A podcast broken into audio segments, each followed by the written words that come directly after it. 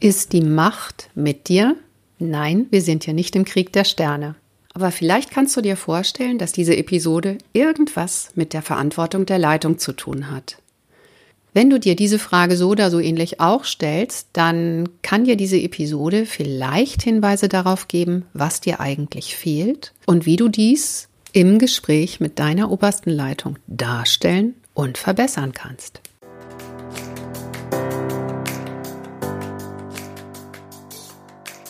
Mehr ach so als ISO.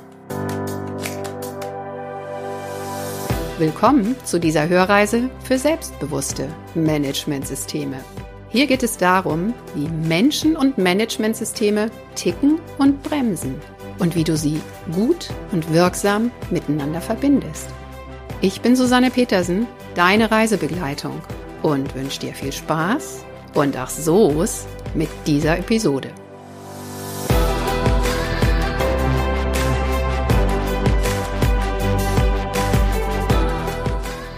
Ja, da bin ich. Und schön, dass du auch da bist. Das Thema ist die Macht mit dir, lässt sich ja auch übersetzen mit Klappt denn deine Zusammenarbeit mit deiner obersten Leitung? Ich jedenfalls höre in der Praxis immer noch ganz schön oft die Aussage, meine Geschäftsführung interessiert sich überhaupt nicht für das Managementsystem. Oder auch, ich bekomme gar keine Unterstützung von oben. In der Regel sehen sich dann diese Fach- und Stabsstellen als Einzelkämpfer und denken, sie haben für alles die Verantwortung und entsprechend ist der Stress und entsprechend lang sind die Tage. Das kann nicht wirklich gesund sein. Und ich glaube, zufrieden und glücklich macht es auch nicht. Eigentlich sollte man ja denken, die Zusammenarbeit mit der Geschäftsführung ist klar.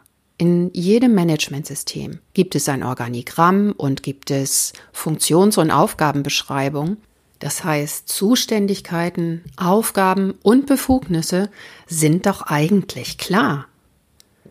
Ja, dummerweise ist das offensichtlich nicht immer so. Mir begegnet in der Praxis auch ganz oft diese Aussage, ich kriege keine Geschäftsführungsunterstützung, eher aus dem Bereich QM, also Qualität, als aus Bereichen wie Umweltschutz und Arbeitssicherheit, die ich ja auch unterstütze. Wie kommt denn das? Schon ein merkwürdiger Zusammenhang, weil eigentlich sind es alles Fachstäbe, die an die Geschäftsführung angebunden sind oder an eine obere Führung.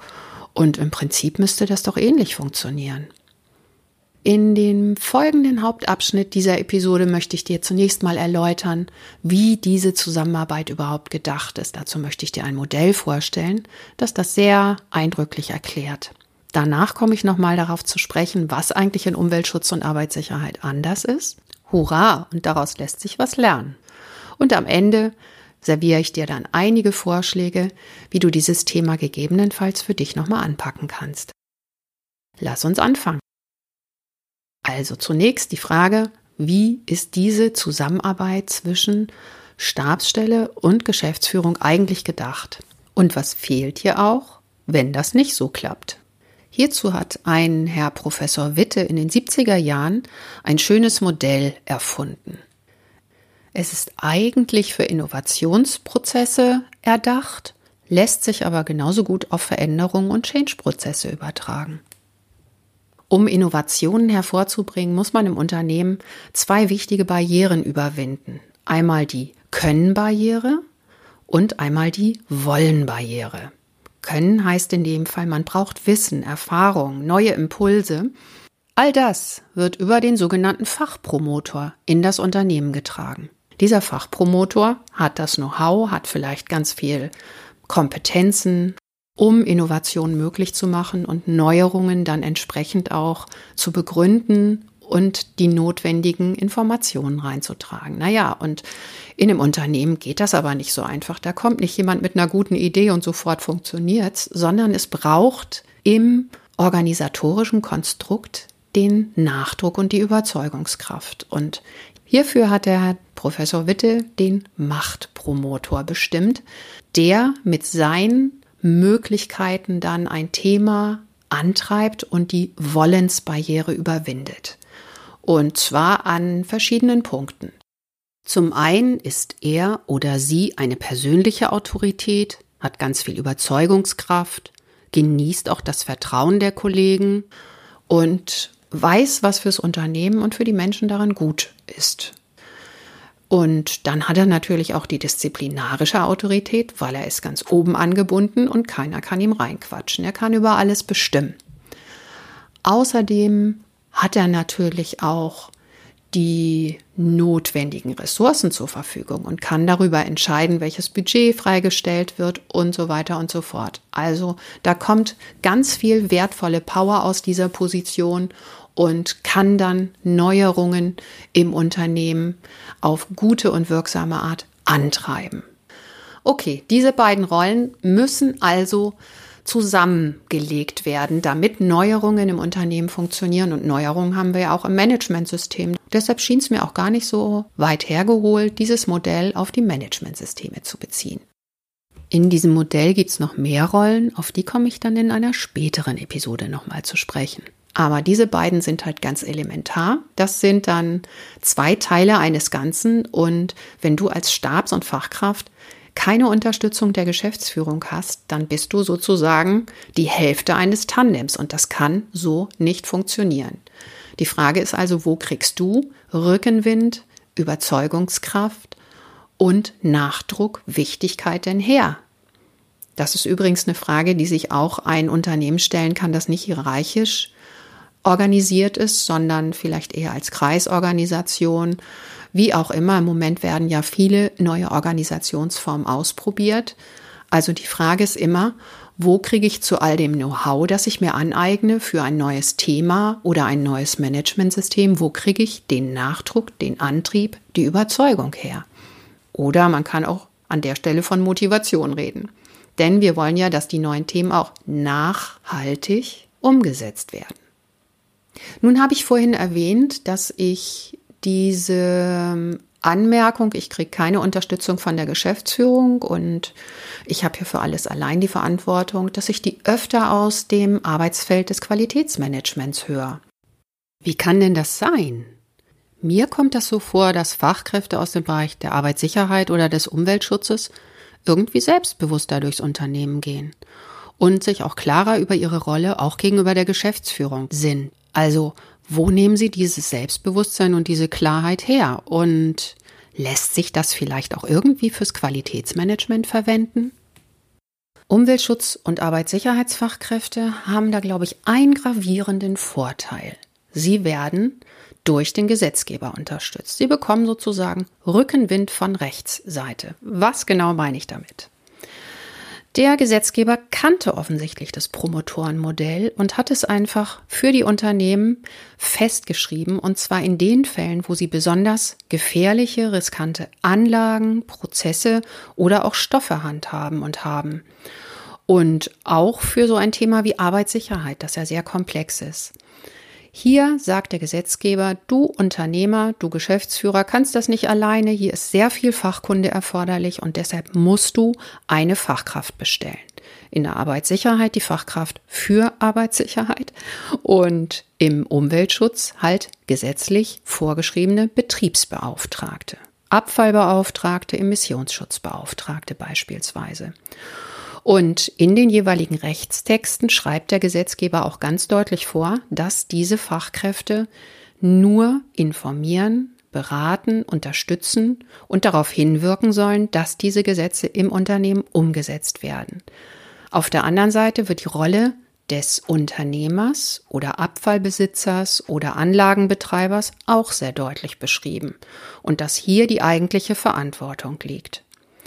Und der Gesetzgeber sorgt natürlich auch dafür, dass diese Vorgaben eingehalten werden. Wenn zum Beispiel schlimme Unfälle passieren, Umweltunfälle oder auch im Unternehmen mit den Mitarbeitern, gibt es in der Regel Untersuchungen von der Gewerbeaufsicht und, und, und. Und hier wird genau geschaut, hat der Unternehmer alles dafür getan, die gesetzlichen Regelungen umzusetzen, die ja dafür da sind, Risiken zu minimieren.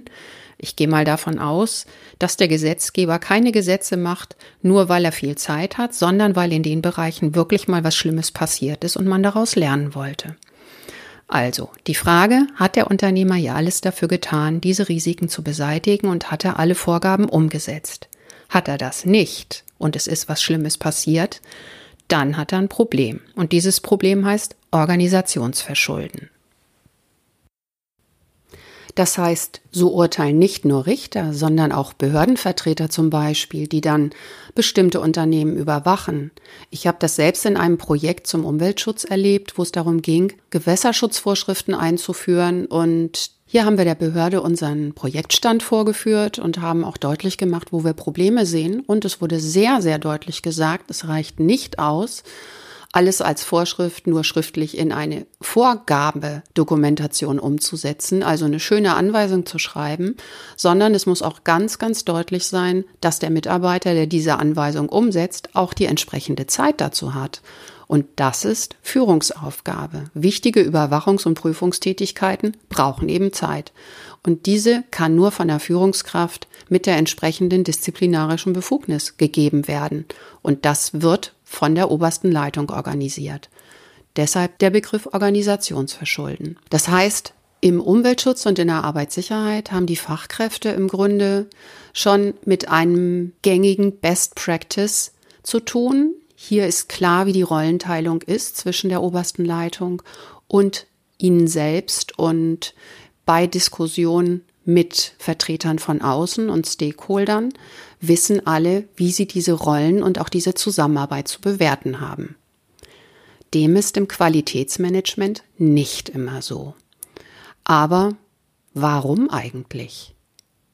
Wenn dieses Modell sich zumindest in gängigen hierarchischen Organisationsstrukturen bewährt hat, warum soll es das nicht auch im Qualitätsmanagement tun? Was kannst du jetzt tun, wenn dir klar geworden ist, dass die Rollen zwischen dir und deiner Geschäftsführung vielleicht noch nicht so richtig klar sind oder du auch noch nie mal die Möglichkeit hattest, da mit deiner obersten Leitung ins Gespräch zu gehen?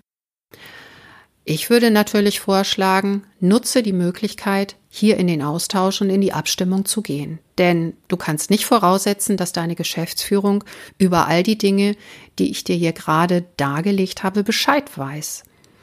Ich denke, Geschäftsführer haben so viele Dinge zu lernen und zu regeln, dass solche Themen dann eher am Rande weiterlaufen und mitlaufen. Also geh mal davon aus, dass einfach das Wissen nicht vorhanden ist. Mir sind in meinen Projekten immer dann super gute Zusammenarbeiten zwischen Stabsstelle und Geschäftsführung begegnet, wenn die Geschäftsführung zum Beispiel vorher im QM gearbeitet hat und dann einfach auch wusste, wie das da funktioniert, wie die Zusammenarbeit ist und welchen Sinn und Zweck das Ganze auch hat. Wenn Geschäftsführung in der Vergangenheit schon mit Managementsystemen gearbeitet haben, auch gut und erfolgreich, dann kannst du Wissen voraussetzen. Ansonsten nutz jetzt die Gelegenheit, hier rein zu gerätschen. Wie kannst du das machen? Natürlich ist die Idealvoraussetzung, du fängst neu in einem Unternehmen an, vielleicht sogar im Bewerbungsgespräch und kannst hier dann klären, wie seht ihr ein Managementsystem und wie ist hier die Zusammenarbeit zwischen der Fachstelle und dem jeweiligen Leitungspart. Hier kannst du schon eine Menge raushören. Und hier kannst du natürlich, das ist ja dein gutes Recht, auch fragen, wie genau funktioniert das bei euch.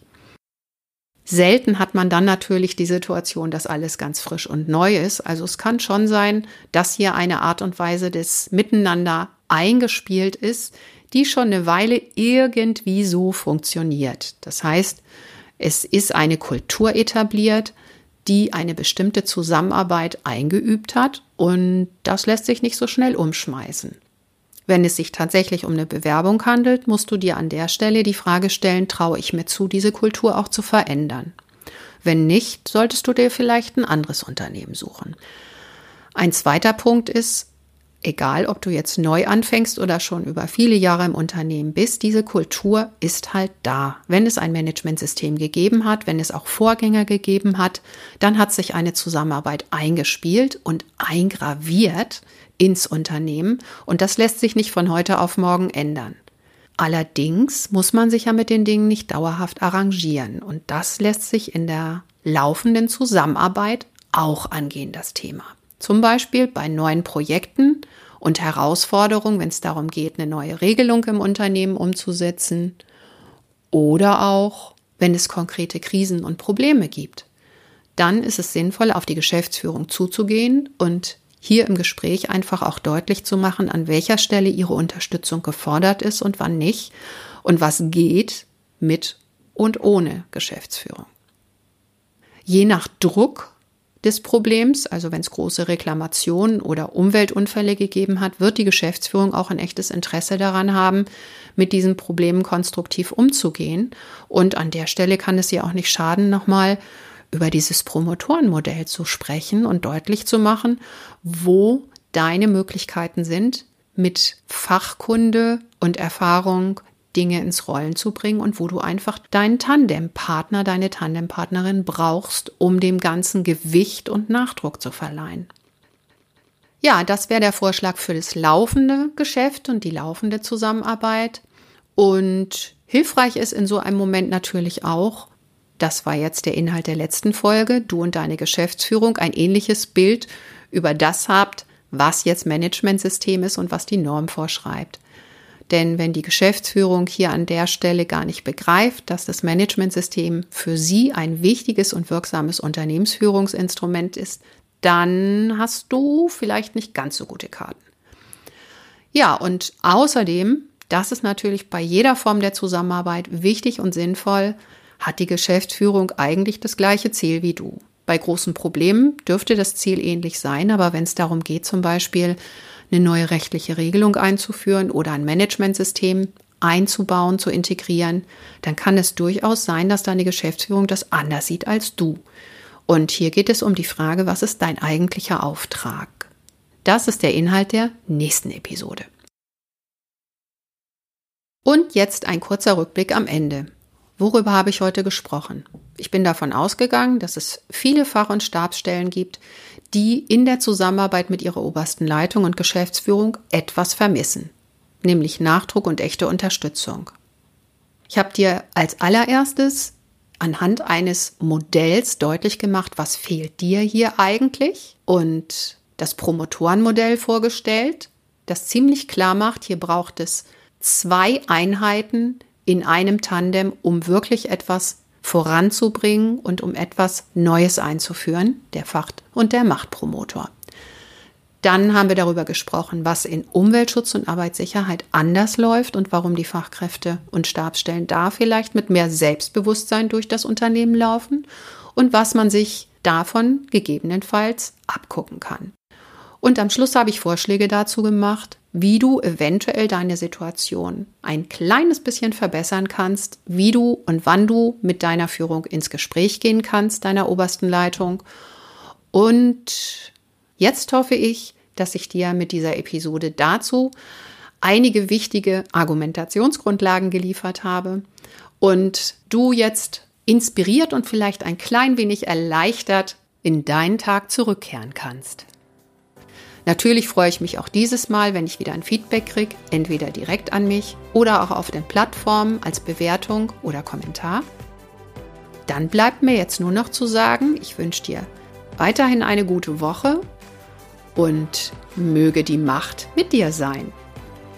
Bleib selbstbewusst, deine Susanne.